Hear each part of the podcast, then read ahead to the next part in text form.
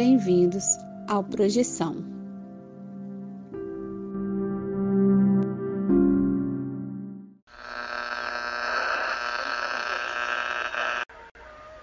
Eu acho que o verdadeiro eu, o eu original, o primeiro eu, é uma coisa real, mensurável, quantificável, tangível e encarnada. Eu vou encontrar o filho da mãe.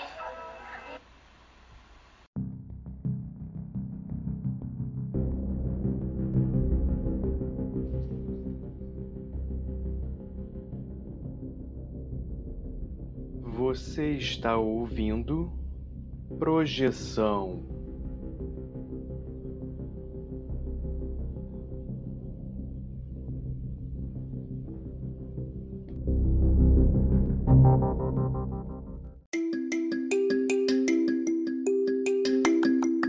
Olá a todos, bem-vindos de volta. Eu sou César Silveira e este é mais um episódio do Projeção Podcast, a sua dose semanal de exploração psíquica interna através dos sonhos lúcidos e das chamadas viagens astrais. E hoje temos uma entrevista com uma personalidade ilustre no campo das projeções astrais. Tive uma conversa profunda com Natália Vernizzi, diretora do documentário Voadores, eu gostaria de agradecer ao Vinícius Fernandes, grande conhecedor do assunto, que me indicou assistir o documentário e conhecer o trabalho da Natália. Muito obrigado, Vinícius. Vamos lá para esse episódio que ficou super legal. Logo depois de uma pequena pausa e voltaremos com um episódio que falaremos aí desta obra que não só um bom documentário com boas informações, mas também uma grande obra de arte na minha opinião e que eu tenho certeza que vocês vão curtir.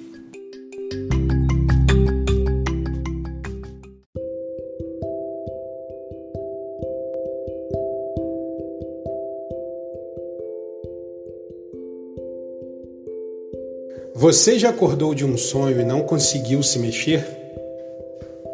Já teve sonhos lúcidos onde você tinha total consciência de que estava em um sonho? E sonhos premonitórios? ou a sensação de já ter estado em algum lugar nunca antes visitado.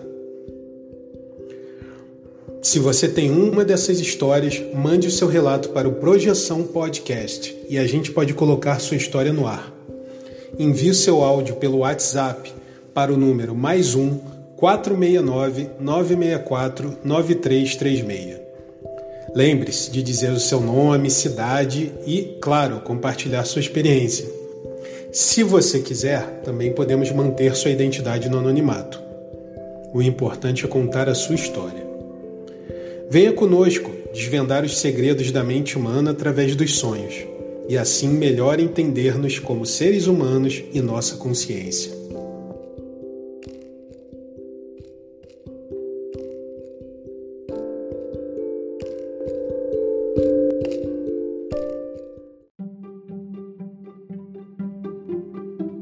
Olá, galera do bem! Hoje temos o privilégio de estar aqui com uma pessoa que produz um trabalho espetacular sobre projeções.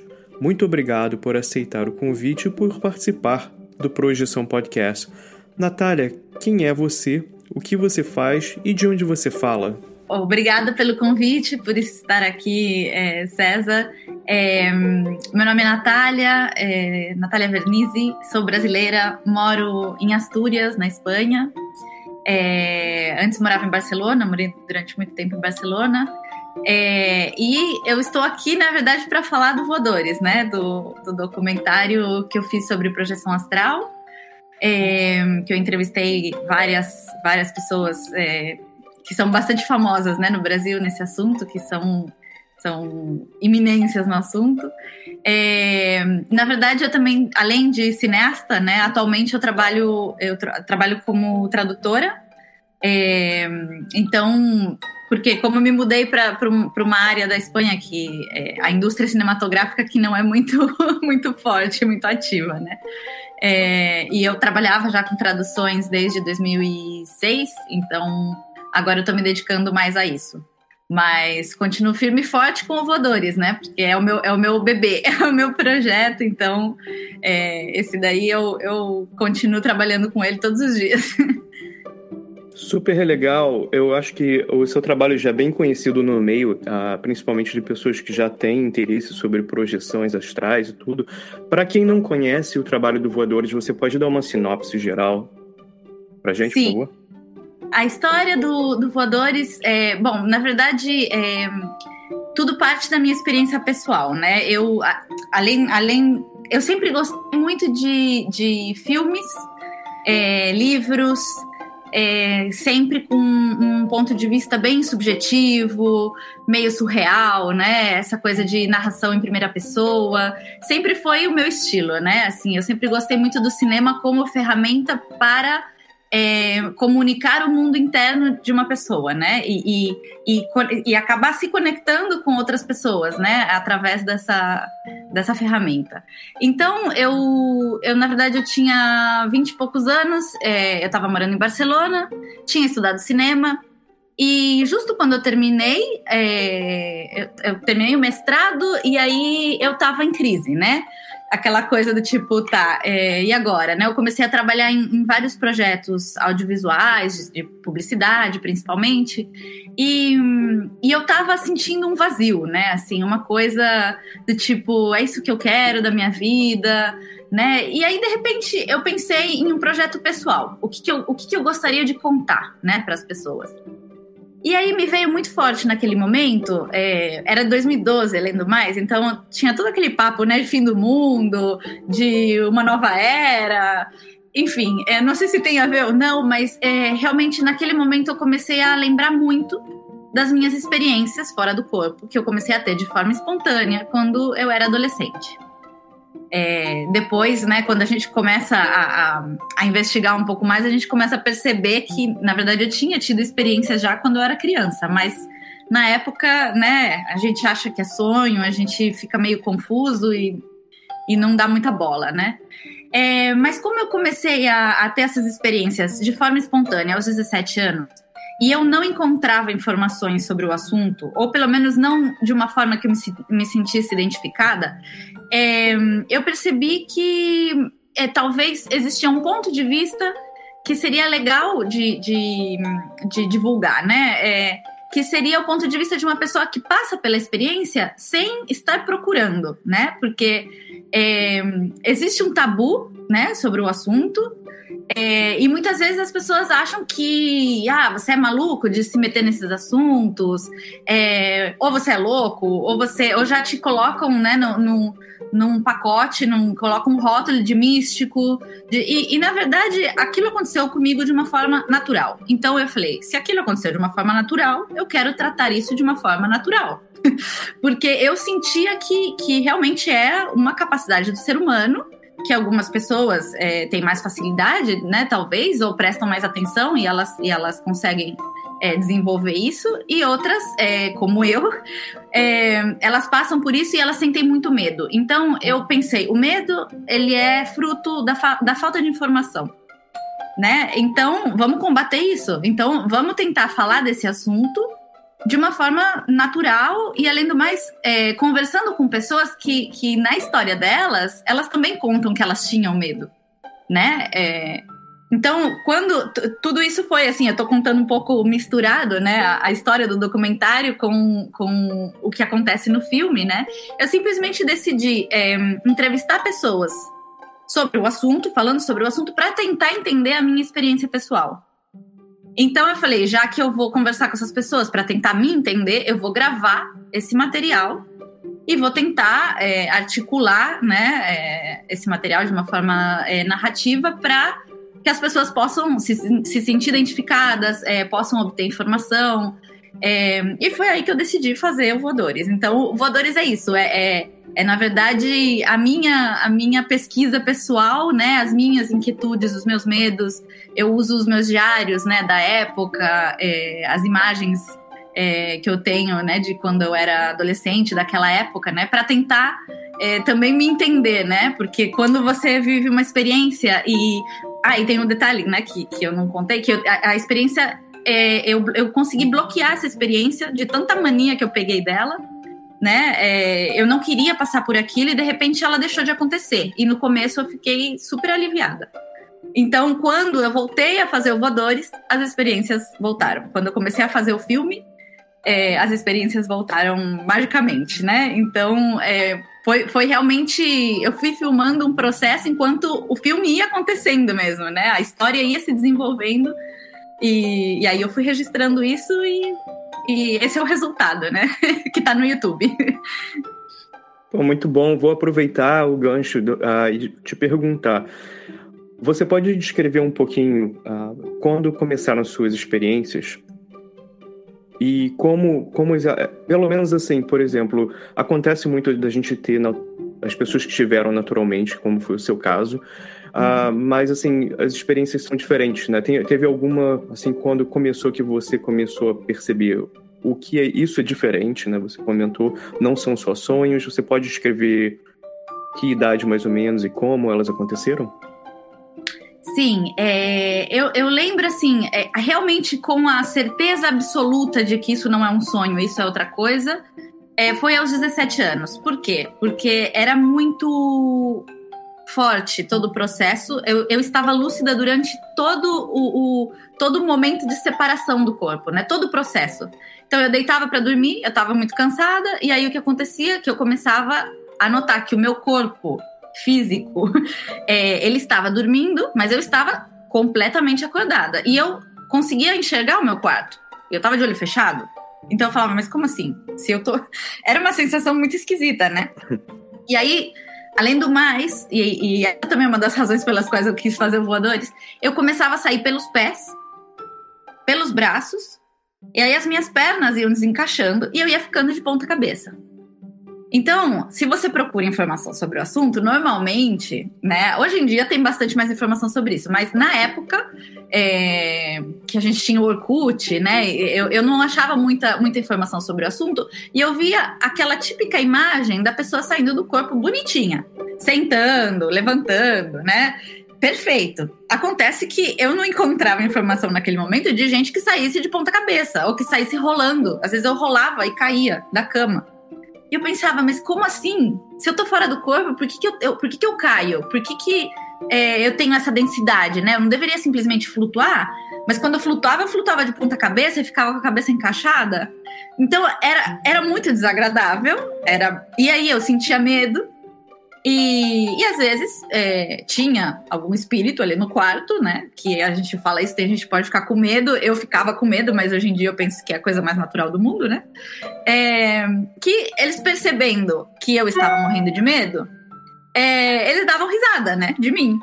E, e caçoavam, né? Falavam, ah, haha, tô com medo, tô com medo. Então era pior ainda. Eu falava, gente, como é que eu vou querer sair do corpo?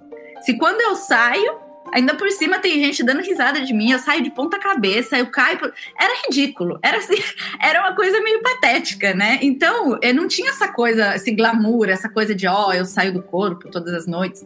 Não era legal, né? Então, por isso eu peguei tanta mania da coisa. É, então, aí foi quando realmente é, eu, eu tinha uma lucidez muito grande para perceber que aquilo não era sonho. Já tinha uma certa maturidade, né? Então, é, eu conseguia diferenciar muito bem. Mas eu lembro, por exemplo, aos 11 anos, é, que eu eu estava dormindo, de repente eu abri os olhos e eu estava a 10 centímetros do, do teto, né? E naquela época eu dormia é, do lado da minha irmã, mas a minha irmã ela dormia como se fosse uma beliche, né? Na parte de cima. Então, eu olhei para o lado e a minha irmã estava do meu lado, como se eu estivesse também na parte de cima da beliche. e eu falei, mas como assim, né? Como eu tô aqui em cima, minha irmã tá aqui do lado, o teto tá aqui na minha cara. E, e, na verdade, isso ficou como, como uma anedota, né? No dia seguinte, eu falei pro meu pai, falei, nossa, hoje eu tive um sonho esquisito. Eu sonhei que eu tava flutuando no teto do quarto, né? E meu pai deu risada e falou, você é meio maluquinha, né, filha? E, e, ficou tudo assim como né, uma historinha engraçada. Claro que agora eu sei que aquilo já era uma projeção, mas naquele momento, né, com 11 anos, eu não dei, não dei muita importância e ficou por isso mesmo. E aí, claro, quando você também começa a lembrar, é, agora eu sei, né, que a catalepsia, é, né, a paralisia do sono tem muito a ver com as projeções. E quando eu era criança, como muitas crianças também passam por isso, eu tinha aquele pesadelo, né, de querer chamar minha mãe, gritar e passar o que pareciam horas, né, é, paralisada na cama, tentando me mexer e percebendo presenças e coisas ali no quarto sem conseguir me mexer. E, e agora eu também entendo isso, né? Não era, não era um pesadelo, pelo menos não um pesadelo comum, né? Era algo mais. Legal, e eu te perguntar isso, você, uh, você já respondeu isso, né? Você falou, eu vejo essa, essas experiências extracorpóreas como algo natural, mas uh, uma coisa importante é perguntar para você, qual foi o momento que você teve esse insight, que você falou, não, isso não é só sonho? É, é, é, complicado saber o que veio antes, né? Eu não sei se, se eu já tinha a, a, a sensação de que isso era natural, e aí é, a projeção foi uma comprovação disso, ou ao contrário, né? É, eu sei que quando eu tinha também 10 anos, por aí, eu tinha um interesse muito grande em assuntos espirituais, né? Eu lembro que um dia eu fui na biblioteca da escola e eu encontrei um livro, né, de, de vida após a morte, levei o livro para casa, devorei aquele livro, achava super, super legal, né? É, e eu percebo que algumas pessoas elas não têm esse interesse desde pequenas, né? Então aí talvez é, já tinha já tinha uma razão de ser, né? É, mas eu lembro que quando eu passei pela experiência era, uma, era simplesmente uma certeza muito grande de que aquilo que estava acontecendo era tipo, ok, tô flutuando fora do meu corpo, porque eu sou uma consciência, eu não. Eu acho que eu realmente. Nunca ninguém me ensinou isso, mas eu sempre tive a sensação de que eu não era apenas um corpo, né? Então, quando aconteceu, eu falei, então é isso mesmo, né? eu tô aqui fora, meu corpo tá dormindo e o meu espírito, minha alma, sei lá, né? Lembro, nos, nos diários eu até escrevia, né? Meu espírito, minha alma, não, não, sei, não sei o que exatamente, tava flutuando fora. Então, é, foi simplesmente essa comprovação. Como eu não, eu não procurei, aconteceu naturalmente. E, e era uma sensação muito física, apesar de estar fora do corpo físico, é uma sensação tangível, né? É, eu, eu, sentia é, esse corpo mais sutil que estava desencaixando do outro, né? E, na época eu não conseguia controlar isso, é, mas a minha lucidez era hum, ou igual ou inclusive superior a quando eu estava no corpo físico, né? Então aí você não tem dúvida alguma, né? Você fala, inclusive eu quando eu tenho alguma experiência com pouca lucidez, é diferente, porque todos nós temos, né, experiências com, com diferentes níveis de lucidez. Tem dias que a gente tem experiência menos lúcida e a gente fala, é, não sei o que, foi sonho, o que, que foi experiência.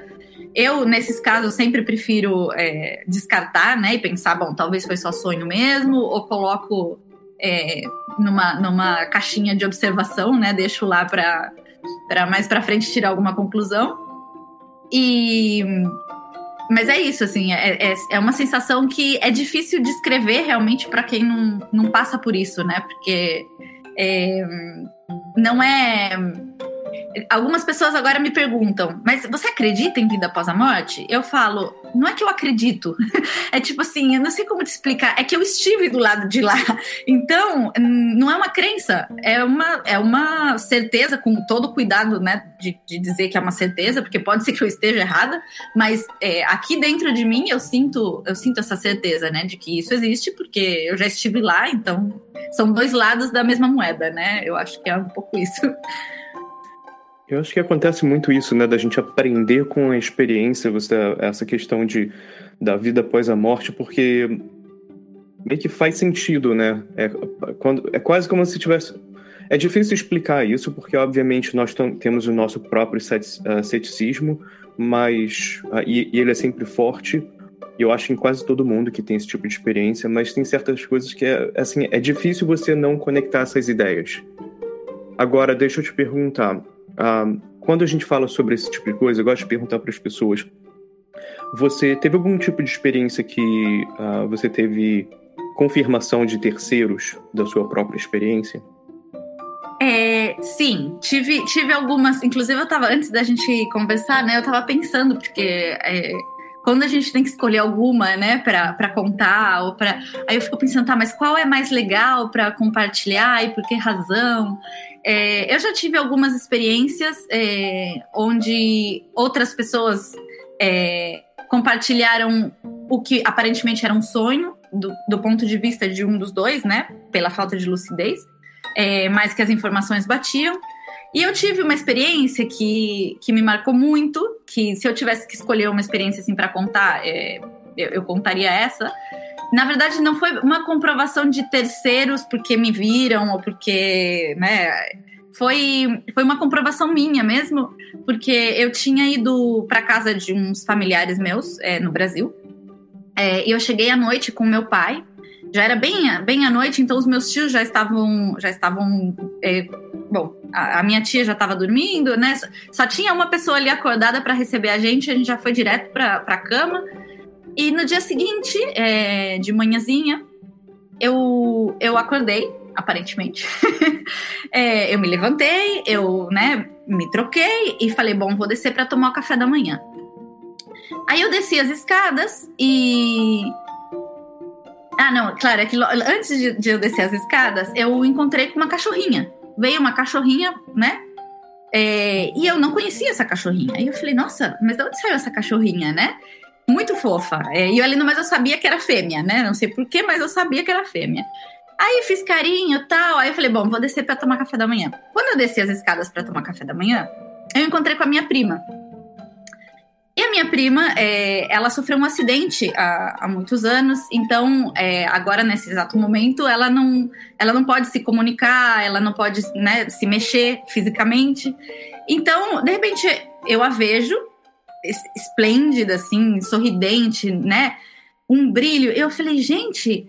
E aí, nesse momento, eu fiquei lúcida. Eu pensei, peraí, é, isso não pode estar acontecendo, né? Porque na, naquele momento eu percebi que, que não batia. Só que para mim, eu tinha levantado da cama. Era todo o processo natural, né? De quando você acorda. Na hora que eu vi a minha prima, a emoção foi tão grande, né? De vê-la dessa maneira, que eu voltei pro corpo. E aí eu acordei de verdade. Então tinha sido um falso despertar, né? Que muita gente tem isso. É, aí eu, né, toda emocionada, aí sim, eu me troquei e tal, desci para tomar café da manhã. E aí eu encontrei com os meus tios e de repente eu vejo uma cachorrinha se aproximar. E eu falo, quem é ela, né? Eu ainda por cima per perguntei quem é ela. E eles falaram, ah, é a Mel. E eu falei, nossa, mas, mas, desde quando vocês têm ela, né? E eles, ah, não, ela apareceu aqui há alguns meses, a gente adotou ela e tal. E claro, na noite anterior eu não a tinha visto, porque era de noite e, e ela estava em outro, em outro lugar. Então eu não tinha como saber que eles tinham uma cachorra chamada Mel, que era exatamente a que eu vi estando fora do corpo, né? E, e foi uma mistura de comprovações e emoções, né? Porque é, foi um falso despertar onde eu já vi a cachorrinha e depois, quando eu encontrei com a cachorrinha, eu falei, gente, a cachorrinha existe, não era parte de um sonho, né? É, então, assim, fora do corpo, eu, eu vi a cachorrinha e vi a minha prima é, em uma condição muito diferente da que, da que ela tá no corpo físico agora, né? Então foi, foi assim, espetacular. Chega a dar um quentinho no coração de ouvir a história e pensar na, na Mel. Sim. Muito legal. Agora, deixa eu te perguntar sobre a encontrar informações mais técnicas e literatura sobre projeções. Quando isso aconteceu com você? Olha, eu lembro que quando eu comecei a ter as experiências que eu comecei a procurar, né? Eu lembro que eu entrava no Orkut, é, comecei a procurar na, na, internet, mas era assim, eu acho que o Google tava, tava começando na época, né? Acho que é, era bem comecinho, assim, da, das pesquisas, né? Na internet e tal.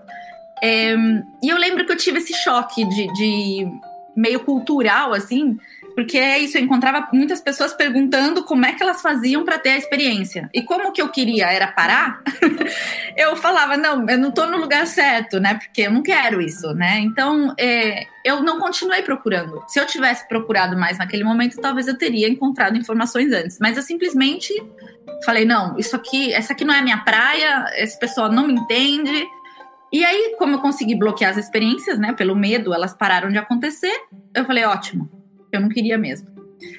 Depois de 10 anos, quando comecei a ter essa coisa de, mas por que que acontecia? Por que que parou?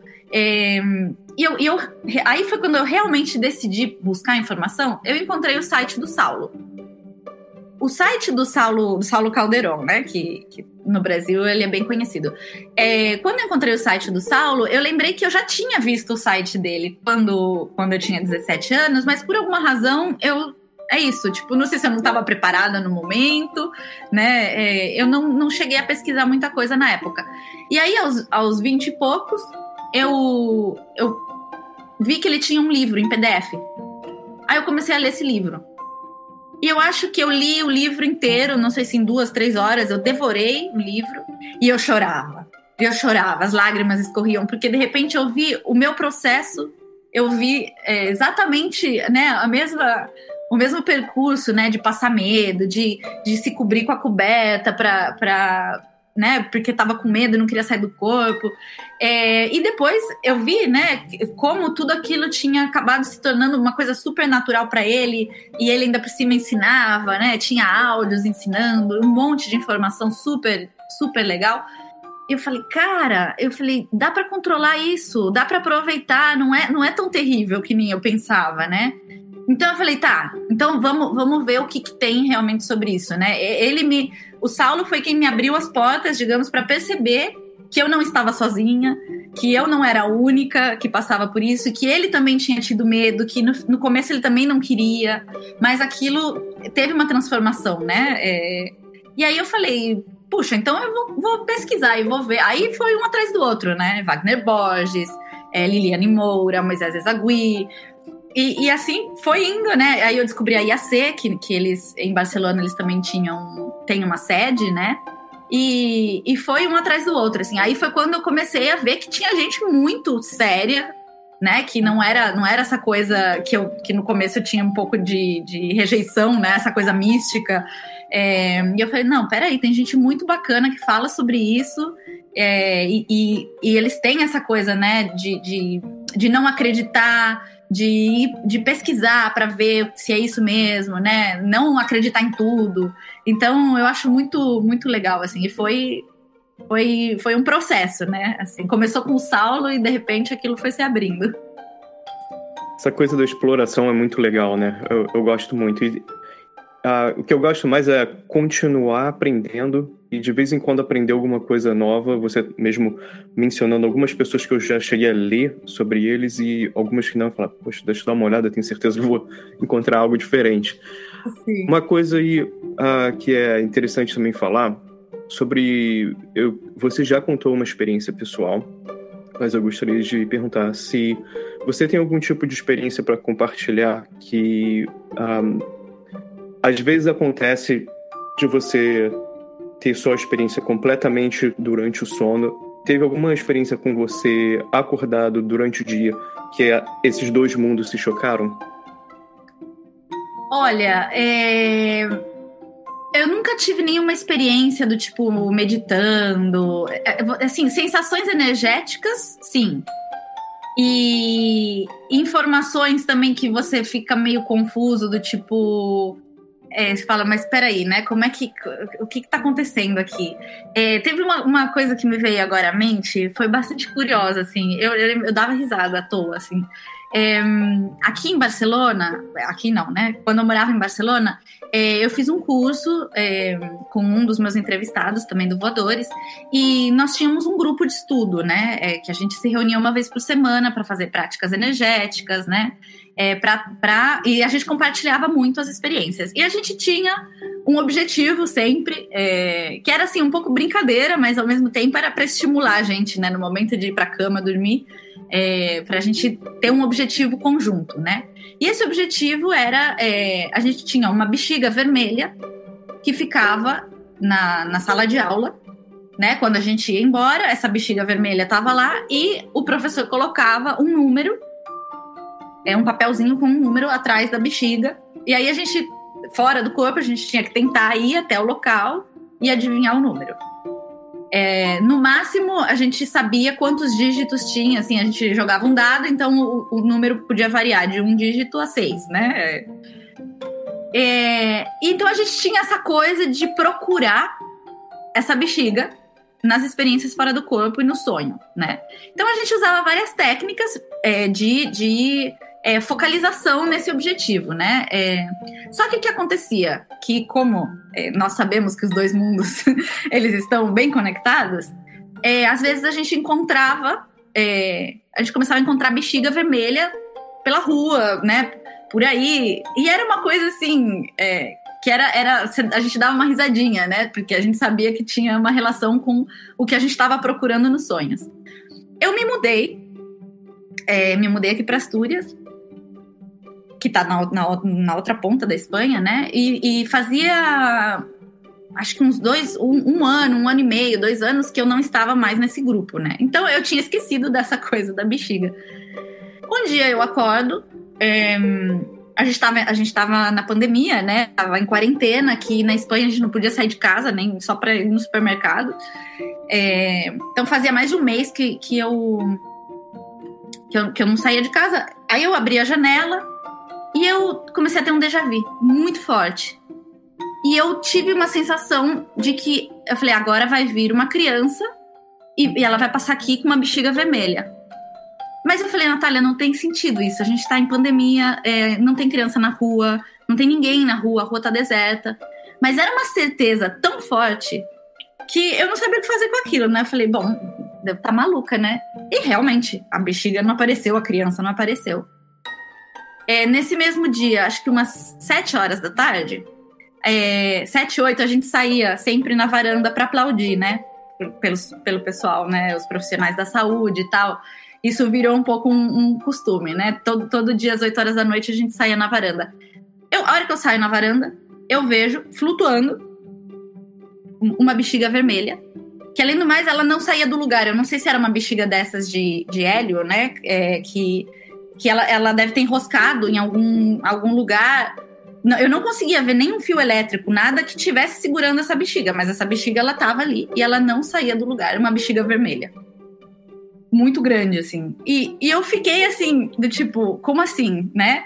É, e essa bexiga ficou lá durante três, quatro dias, né? Eu saía na varanda e eu via a, a bexiga vermelha.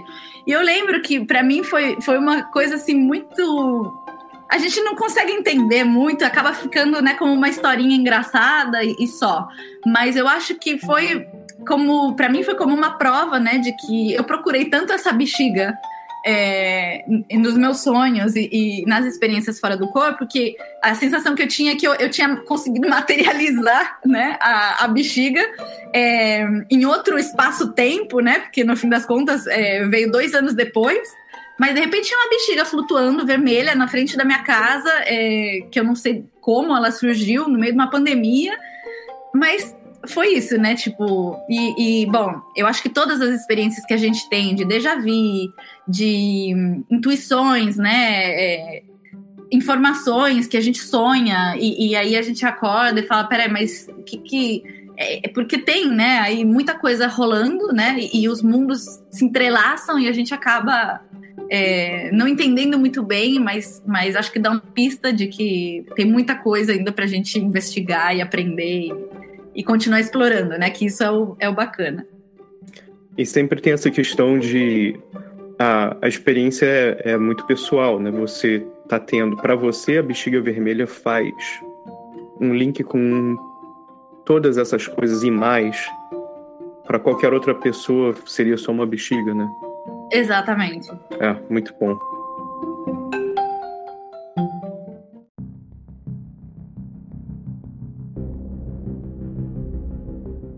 Você está ouvindo Projeção.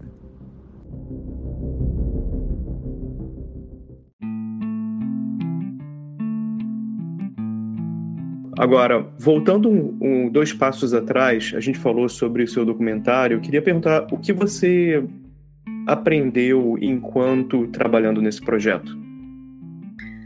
Olha, eu acho que tanta coisa. Eu nem sei por onde começar, assim. É, eu acho que as coisas mais valiosas para mim que eu aprendi é, durante todo o processo do Voadores é, foi que realmente eu, eu, tive a confirmação de que era algo natural. Porque primeiro eu percebi que, que eu, conforme eu conversava com as pessoas, eu percebia o quanto isso era era natural. Pessoas com quem eu nunca tinha é, porque, claro, eu tava me expondo muito também com esse documentário, porque era uma coisa muito pessoal.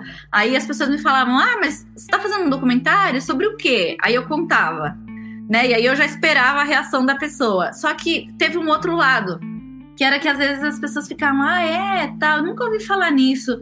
Aí elas ficavam pensativas e falavam assim: mas você sabe que quando eu era pequeno, eu tinha isso, eu tive aquilo, é, ou eu continuo tendo até hoje aquela sensação de que eu não consigo me mexer, né? Então, foi muito legal, porque eu percebi que se a gente fala mais sobre o assunto, a gente descobre que tem muita gente que passa por isso, né? A, a gente tem a sensação de que, de que não é tão comum, porque a gente não sai por aí falando sobre o assunto. Mas no momento em que a gente é, né, começa a falar e começa a abrir as portas para esse assunto, a gente começa a ver que, que tem muita gente, né, que, que passa por isso. Então, por um lado, teve essa sensação, né, de ok, não, não estou sozinha, tem muita gente que passa por isso, tem gente que nem sabe o nome disso, né, mas está tendo a experiência.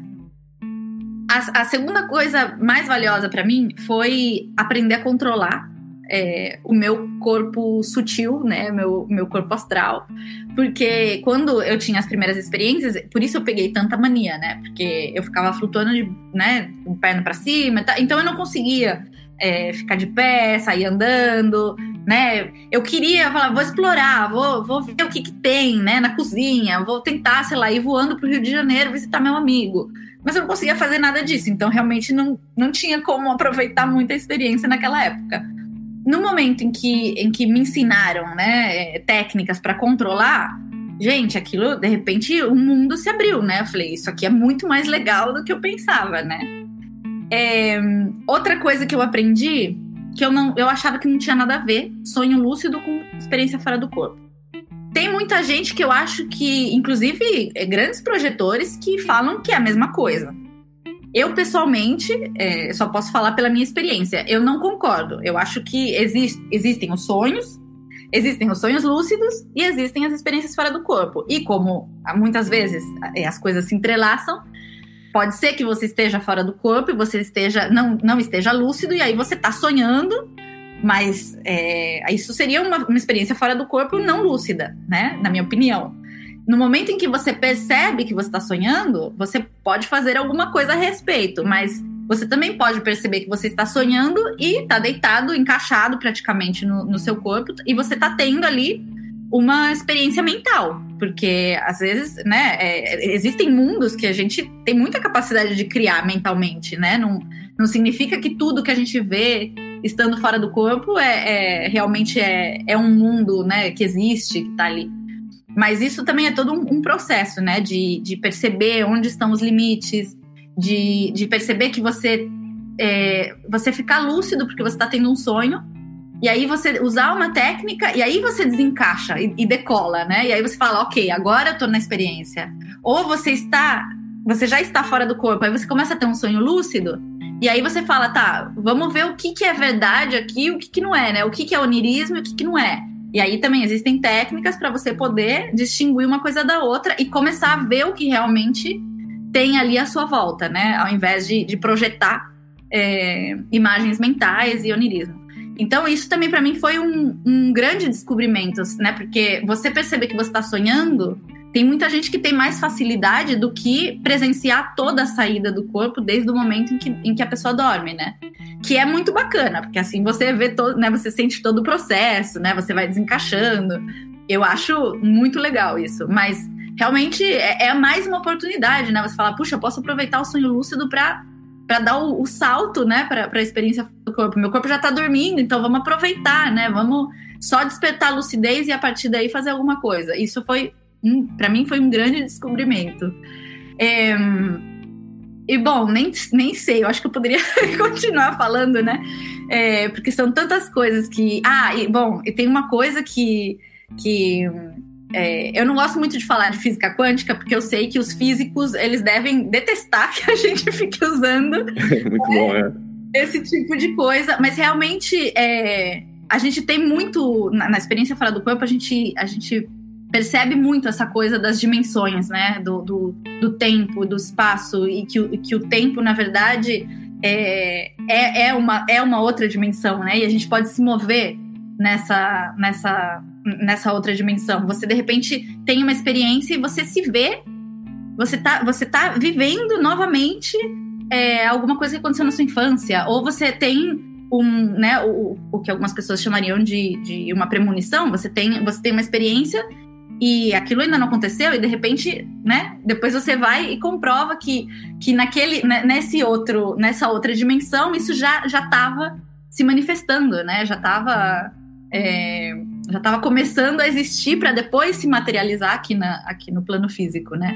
E isso também eu acho que é sensacional. Eu acho que todos os cientistas realmente eles deveriam é, usar a experiência fora do corpo para poder explorar, né? Para poder descobrir tudo isso. Porque não é só teoria, realmente é. Na prática, você vê que é assim, né?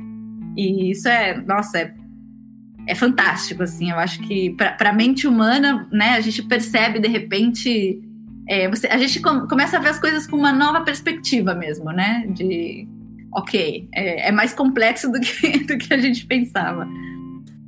Você tocou em vários pontos que eu tomei nota aqui para voltar e fazer comentários, mas eu vou começar de trás para frente. A questão da física quântica eu achei genial falar sobre isso, porque realmente, tudo bem, nós não somos físicos e um, temos que ter cuidado quando estamos falando sobre isso, que obviamente vamos falar besteira que nós não estamos aqui fazendo cálculos, até porque a física é o, é o estudo do mundo físico, né, do, do, material concreto e tal. Mas eu acho engraçado, eu só queria fazer um comentário pessoal sobre isso.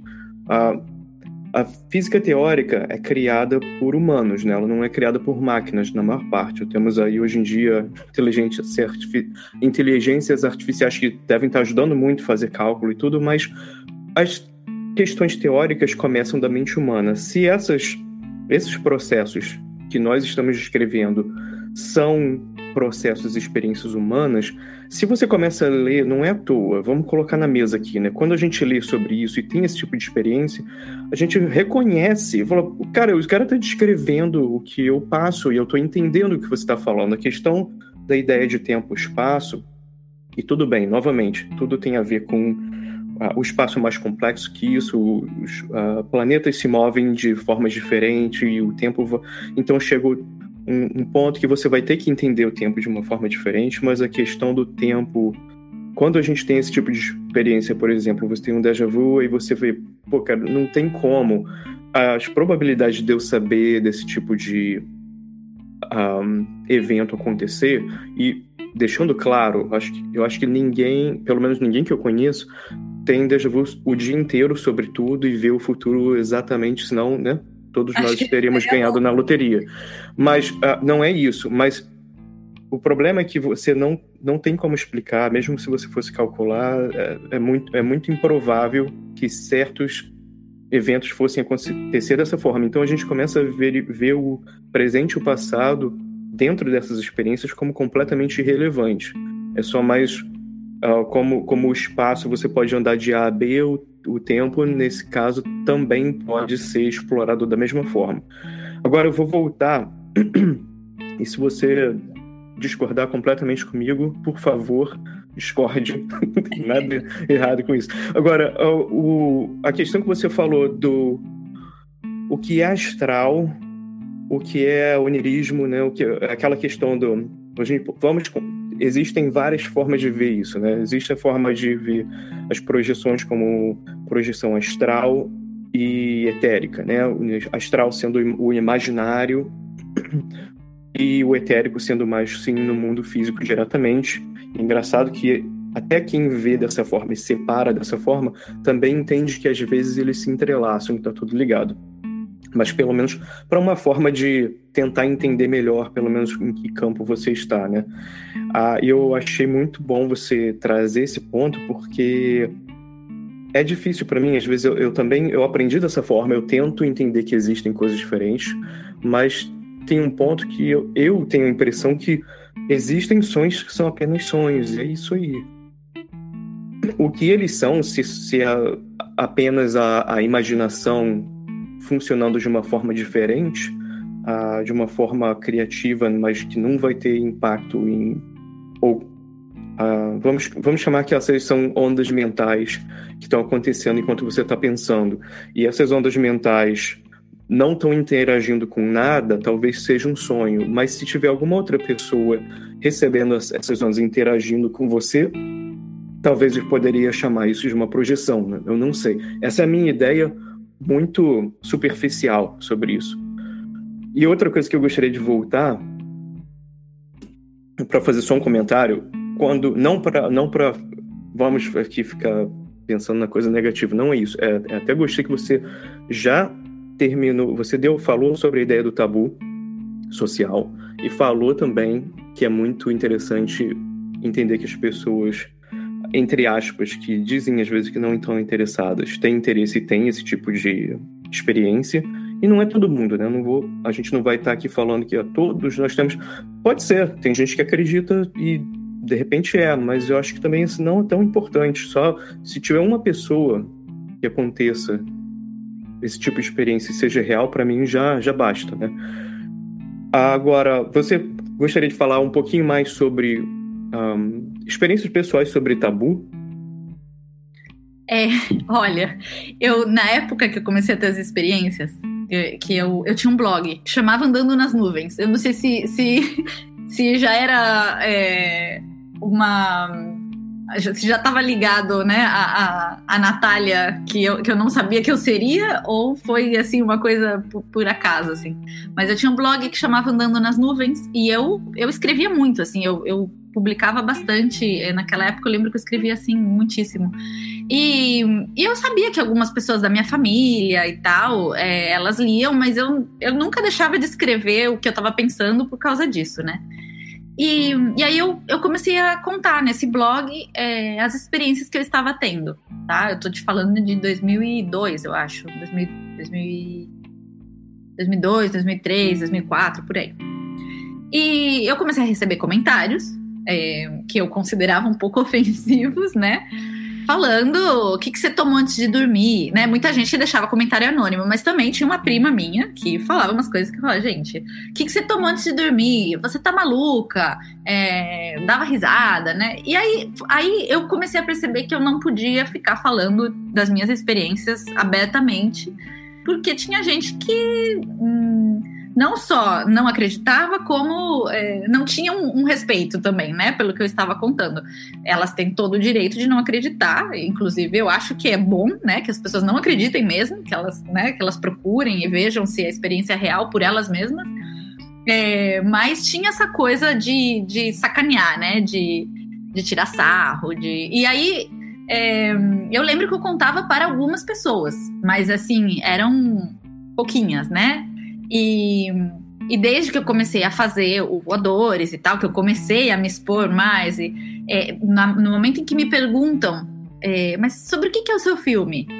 Dependendo da pessoa que está na minha frente, eu tenho que tentar expor de uma forma um pouco mais suave, né? Do tipo, ah, bom, é de um tipo de experiência que é conhecido como projeção astral, tem a ver com os sonhos lúcidos, né? Eu tento é, dar uma maquiada um pouco para que as pessoas é, tenham coragem de assistir e não, não comecem a achar já que é coisa de maluco, né?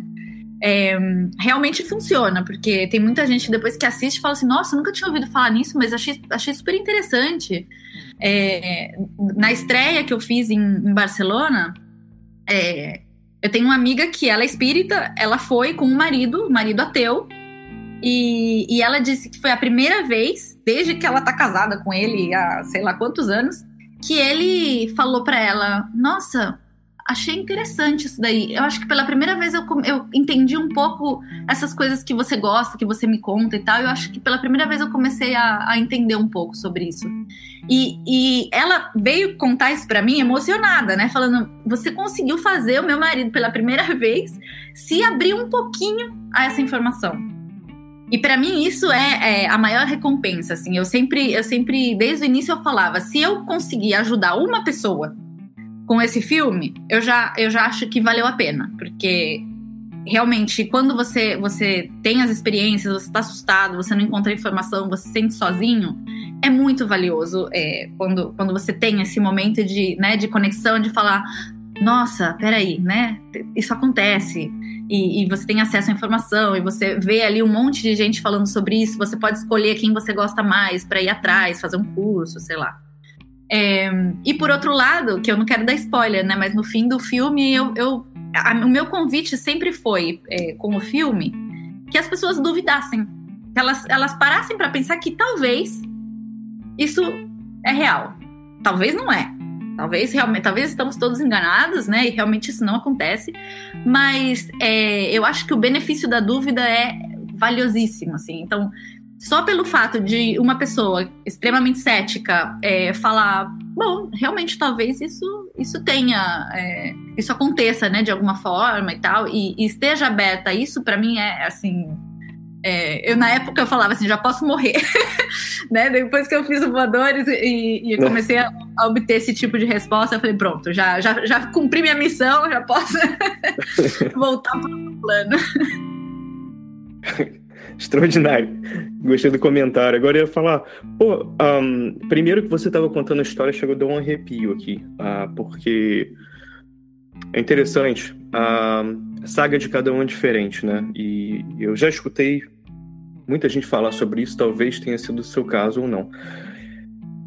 Eu passei por momentos que, como você falou, diferentes pontos da minha vida que eu falei, eu não quero que isso aconteça. Eu já tive muito interesse em, em, diferentes pontos da minha vida, mas existiram momentos que era um problema, que eu tinha que focar em alguma outra coisa, fosse nos estudos, no trabalho, e tinha que dormir, tinha poucas horas para dormir, aquilo estava acontecendo e para mim era um problema. Eu queria assim, Pô, por favor, pare. Eu não, não, não quero ver alguém no meu quarto, né? eu não quero esse, esses, essas questões estressantes. Até de repente você vive num mundo já um, violento e tudo, e a gente tem medo das pessoas como deveríamos ter.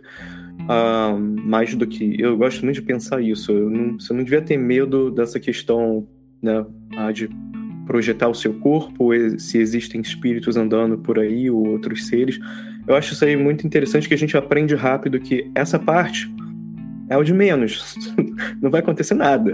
Mas ah, pode até ter algum tipo de. Ah, sempre existem, né?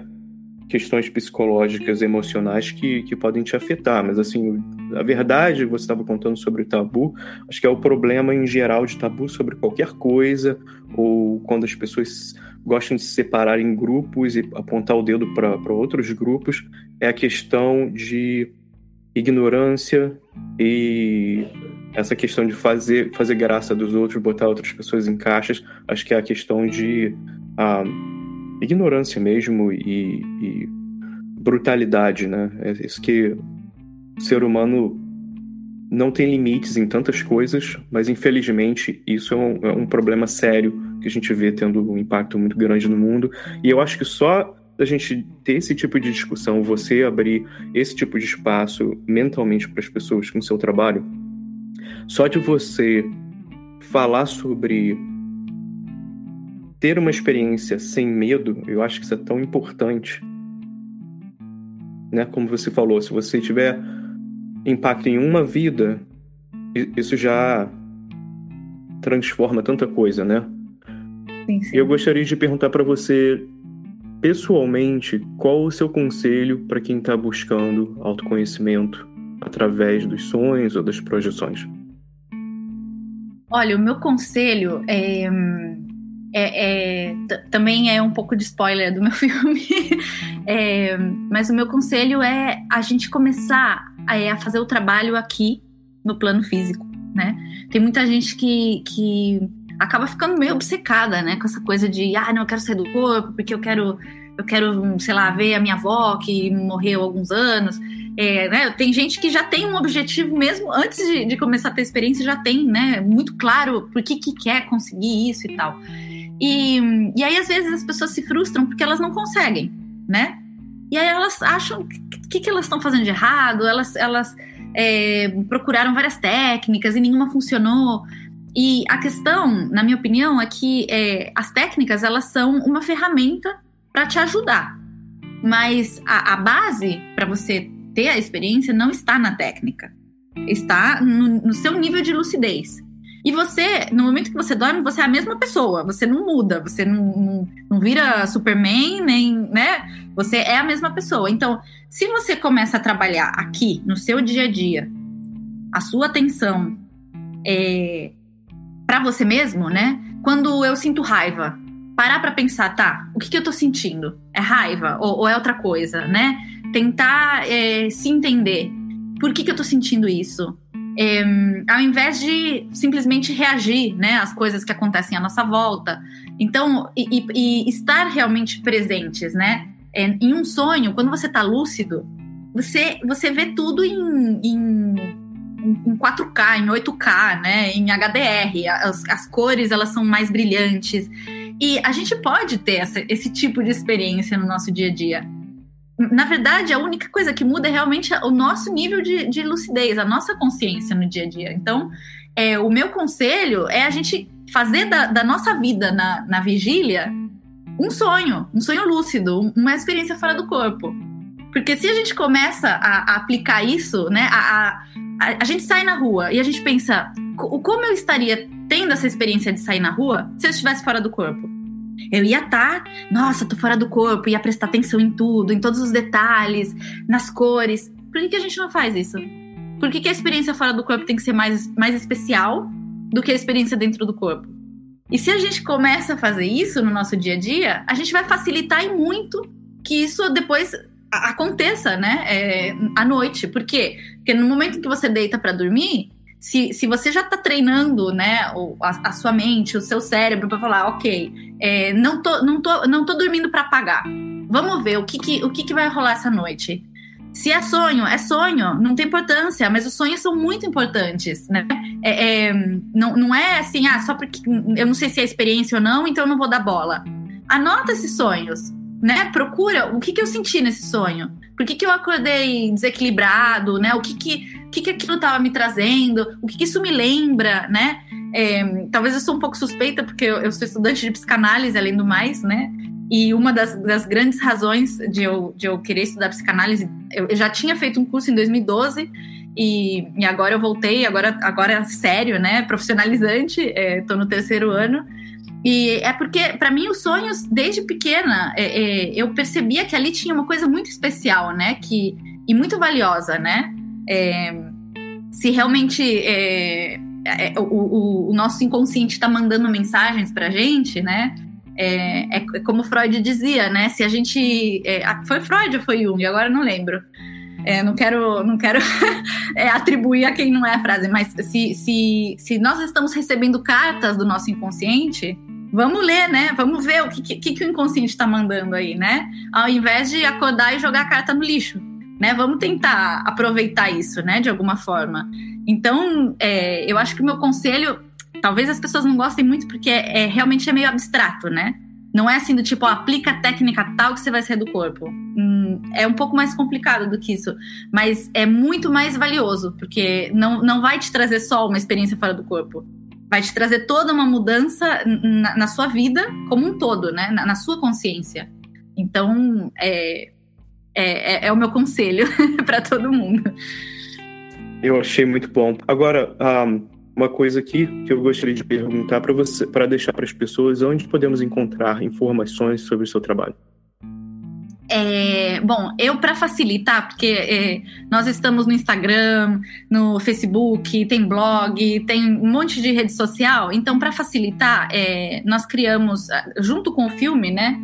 Nós lançamos uma nova página é, na internet do Voadores, que é www.voadoresdoc.com de documentário, voadoresdoc, tudo junto.com. Se você entra ali, você já tem lá em cima um menuzinho que você pode selecionar espanhol, inglês, português. E dentro da página no seu idioma, você tem é, a opção para assistir o filme, que ele já vai, já tá ali o filme que está no YouTube, então é, é para facilitar mesmo, né? Porque senão as pessoas têm que ir lá no YouTube procurar o filme. Então, ali nessa página você tem acesso a todas as redes sociais, né? Tem todos os links para Facebook, para Instagram e assim. Realmente a gente, o, o é, as redes sociais a gente vai atualizando conforme, conforme a gente pode, né? O Instagram a gente começou a usar muito, muito, muito quando a gente estreou o filme, né? E, e, e um pouquinho antes a gente começou a fazer várias lives e tal. É, no momento está um pouquinho parado, mas porque a gente tem que continuar trabalhando em outras coisas. Mas é, é, se você entrar na página voadoresdoc.com, ali tem toda a informação e tem o nosso e-mail, né? Tem acesso também ao nosso e-mail para quem quiser escrever, entrar em contato com a gente é, por algum motivo, né? Pra, pra seja para perguntar alguma coisa. É, a, a, o, e-mail, na verdade, é, tem uma, uma, página ali de contato, e se não, é info arroba procuram-se-voadores.com. Porque esse e-mail é antigo de quando nós procurávamos pessoas para entrevistar, e por isso é, o e-mail continua sendo o mesmo. E, e é isso.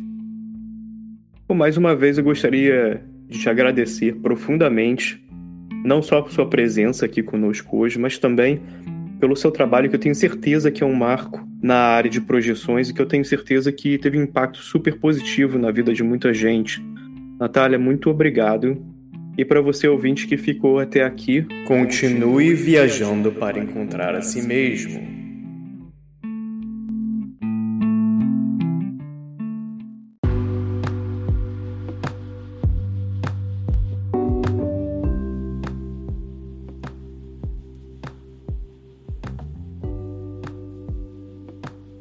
e obrigado por escutar o Projeção.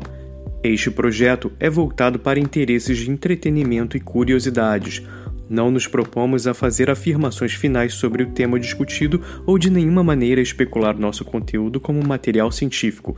O tema é tratado como exploração psíquica interna, mas com objetivos expressamente de entretenimento. Se você quiser apoiar esse projeto, compartilhe o nosso canal com seus amigos, pois isto já nos ajuda muito. E agradecimentos especiais para Priscila Ferreira, Mariana De Paula e Mário Negrini pelas vinhetas sensacionais. Obrigado a todos.